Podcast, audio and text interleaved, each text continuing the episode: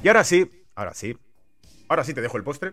El postre básicamente es que escuchemos uh, las 10 cosas más espeluznantes y siniestras que ha dicho el Foro Económico Mundial durante los últimos dos años, ¿vale? Vas a alucinar ahora cuando entre en materia.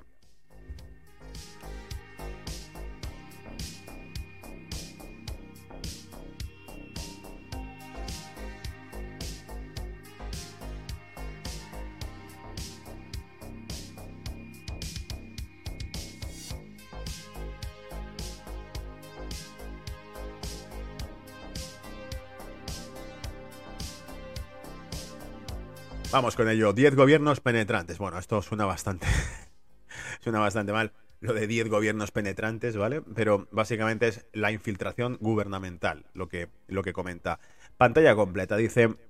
Según el. Eh, perdón, en el informe del World Economic Forum, del Foro Económico Mundial de 2010, titulado, comillas, Rediseño Global, Schwab, el, el presidente de este foro, eh, postula que un mundo globalizado se gestiona mejor mediante una, comillas, coalición autoseleccionada de corporaciones multinacionales, gobiernos, incluso a través del sistema de la ONU, y organización de la sociedad civil, OSC, selectas.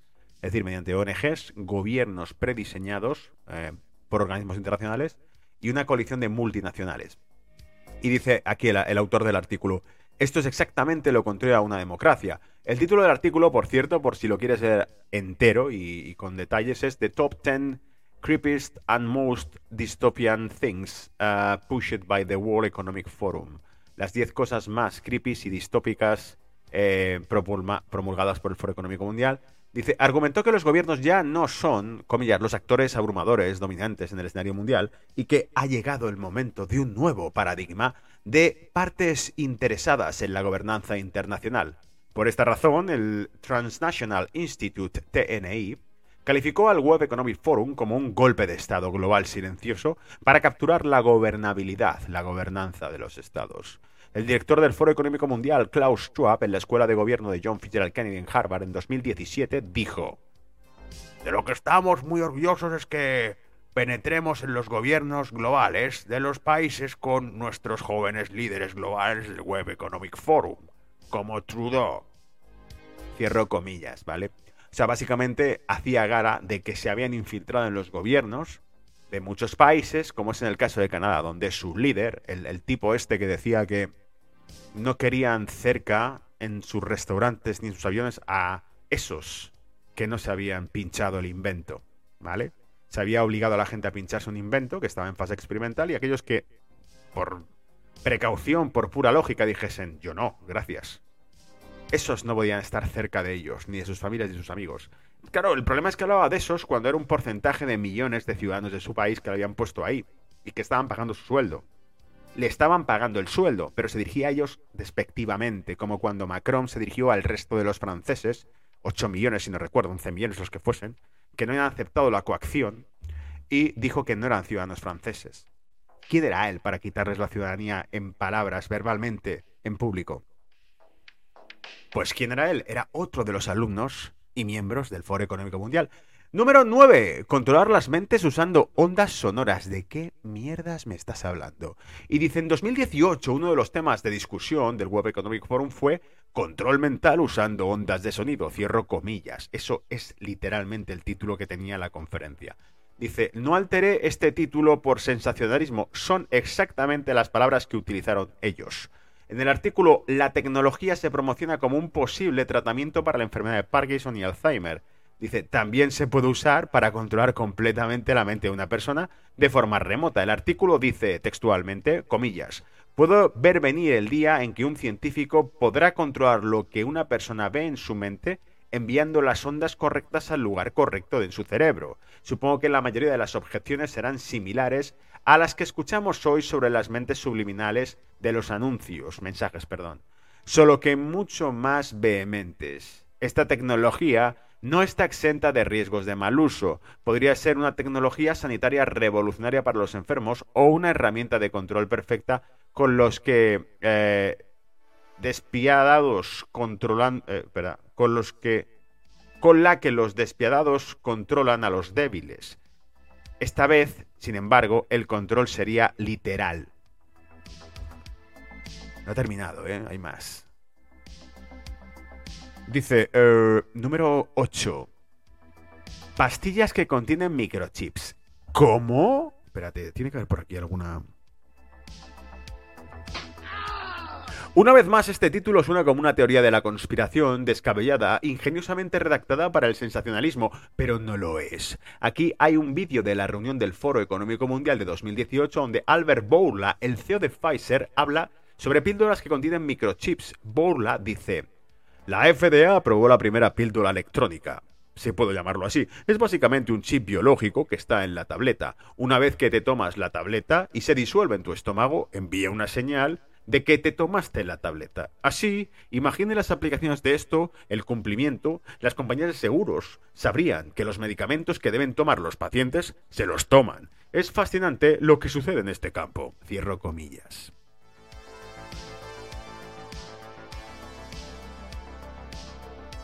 Número 7. Alabando los confinamientos masivos. Durante este horrible periodo de pandemia y recorte de libertades civiles, los niños no podían asistir a la escuela durante meses y esencialmente se les impedía interactuar con otros niños. Se destruyó una gran cantidad de pequeñas y medianas empresas mientras las grandes corporaciones compraban eh, el mercado. A pesar de todo esto, el Web Economic Forum no pudo ocultar su amor por los eh, bloqueos drásticos que destruyen las vidas. De hecho, lanzó un vídeo surrealista llamado Comillas. Los bloqueos están mejorando silenciosamente las ciudades de todo el mundo. Comillas. El vídeo dice, comillas, los bloqueos redujeron significativamente la actividad humana, lo que llevó al periodo más silencioso de la Tierra en décadas. Mientras muestra imágenes, distópicas de ciudades vacías y de aviones atrapados en el suelo. Ignorando por completo el inmenso sufrimiento humano causado por estos bloqueos, el Web Economic Forum consideró que valió la pena porque las emisiones de carbono se redujeron un 7% en 2020. Número 6. Echa un vistazo al futuro. En un vídeo titulado ¿Cómo podría verse nuestras vidas? El Web Economic Forum invitó a los espectadores a echar un vistazo al futuro y es eh, asombroso. Se trata de hacer que la vida de COVID sea permanente. El vídeo está repleto de encapuchados, dispensadores de gel y códigos QR. Este es el futuro que quieren. El vídeo dice con orgullo, comillas, la NASA ha inventado un sistema que puede identificarte a partir de los latidos de tu corazón con un láser. Cierro comillas. Como si eso no fuera suficiente, el vídeo muestra a niños atrapados en casa siendo educados a través de las pantallas. El vídeo termina mostrando a personas con máscaras afuera como locos.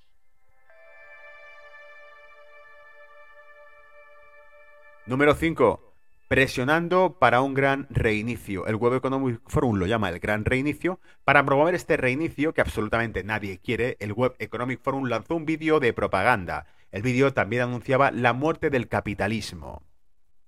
Si bien el capitalismo se basa en un sistema de autorregulación de oferta y demanda, el gran reinicio busca redefinir la forma en la que se evalúan las empresas a través de nuevos parámetros. Lo principal, cumplimiento de las agendas sociales y políticas de las élites.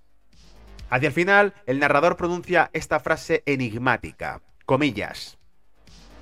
Y eso se trata de conseguir a las personas adecuadas en el lugar adecuado en el momento adecuado, cierra comillas. En lugar de permitir que las personas y las empresas exitosas crezcan eh, orgánicamente, el sistema de élite interferirá para conseguir que las personas adecuadas en el lugar adecuado y el momento adecuado participen de él. En otras palabras, el sistema estará amañado y el cumplimiento de una agenda más amplia será obligatorio en una nueva economía. Y esto, amigos, en el mundo de la inversión es un hecho. ¿Os suena los ECG, no?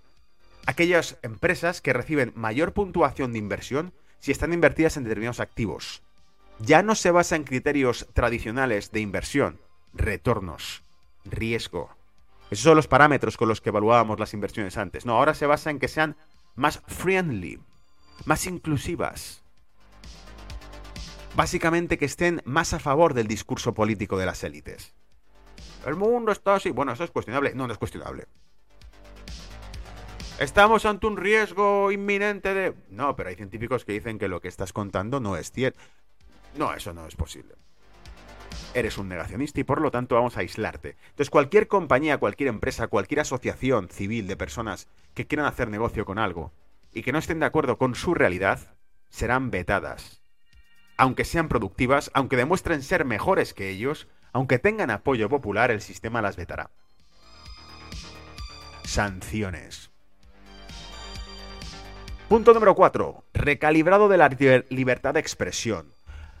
Dice, la odian absolutamente y piden constantemente que Internet sea censurado y altamente regulado. En la reunión de Davos de 2022, la comisionada de seguridad electrónica australiana, Julie Inman Grant, declaró que necesitamos una recalibración de la libertad de expresión. Dice, la comisionada de seguridad electrónica de Australia, Julie Inman Grant, le dice al Foro Económico Mundial que necesitamos una recalibración de la libertad de expresión. Tercero, seguimos de tu eh, seguimiento de tu ropa. Usando el medio ambiente como excusa, como es habitual, el World Economic Forum anunció la llegada de ropa atada con pasaportes digitales que pueden rastrearse en todo momento. Con el respaldo de Microsoft, por supuesto, estas prendas aprenden em, e inundarán el mercado para 2025. Según el, el World Economic Forum, estos chips permitirían a las marcas de moda revender sus prendas no tengo ni idea de cómo funcionará esto, dice el autor del artículo, pero dice que el vídeo asegura que, eh, y no menciona cómo lo hará esta tecnología, pero que esta tecnología sería excelente de manera eh, o de formas de rastrear a quienes abandonan sus teléfonos inteligentes. Es decir, vas a reutilizar los artículos porque estarán todos digitalizados. Número 2. Los teléfonos inteligentes estarán en tu cuerpo para 2030 otra magufada, ¿no? ¿Cómo va a estar en tu cuerpo? Pues dice, en una reunión de Davos de 2022, el CEO de Nokia, Pekka Lundmark, afirmó que para 2030 los teléfonos inteligentes se implantarán directamente en el cuerpo.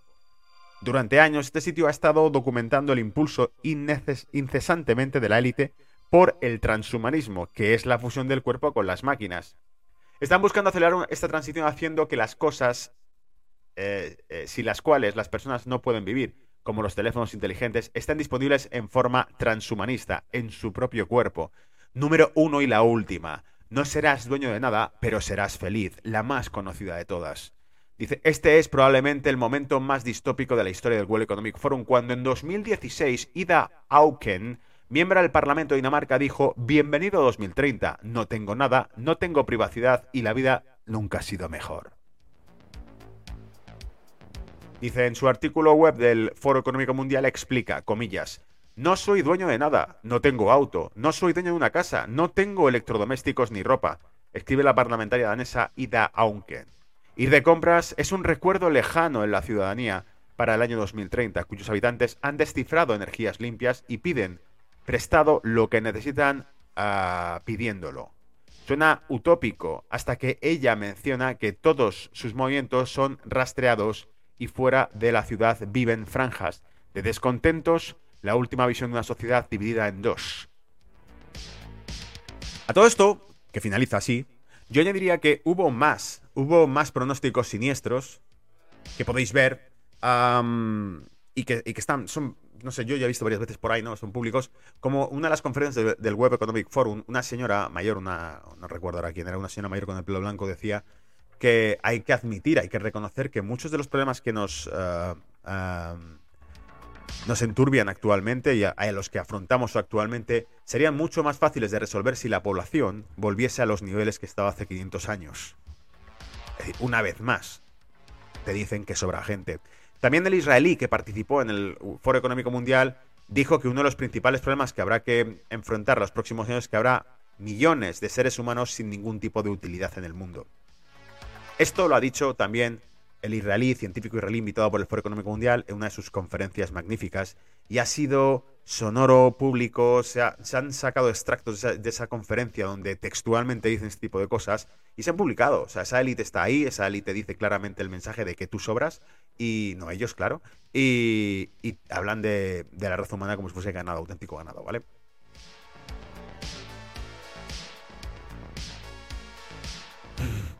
Por aquí Cristina decía que, como dijo Héctor en el último. Eh, la semana pasada hicimos eh, con Cristóbal Cobo debates abiertos TV, participé, tuve la suerte de participar porque siempre lleva a gente de muchísimo nivel y aprendo en ese tipo de conferencias. Y dice Héctor, que es uno de los tertulianos habituales de, debates abiertos TV, eh, dijo literalmente, no tendrás nada y serás feliz, pero como dijo Héctor en el último directo de debates abiertos, como son políticos, luego solo cumplen la mitad, ¿vale?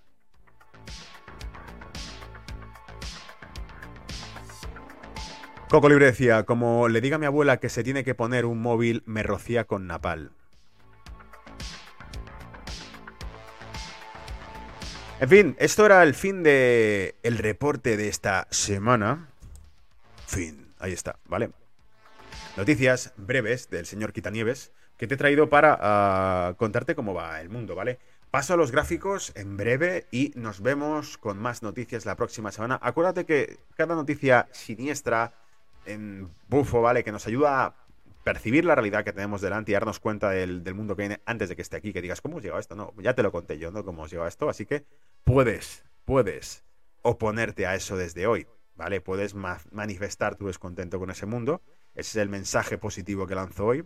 Que si somos capaces de verlo venir, somos capaces de oponernos abiertamente y públicamente a eso, y cuanta más gente sea consciente de esto, más gente podrá decir, pausa, reflexión, vamos a hacer un futuro para todos, no el que ellos te digan que hay que hacer, ¿no? Nos vemos la próxima semana con más noticias y seguiré publicando a través de Telegram, a través de Twitter, cada cosa que vea interesante para que no te pierdas ni una, ¿vale? Cuidaros, chao.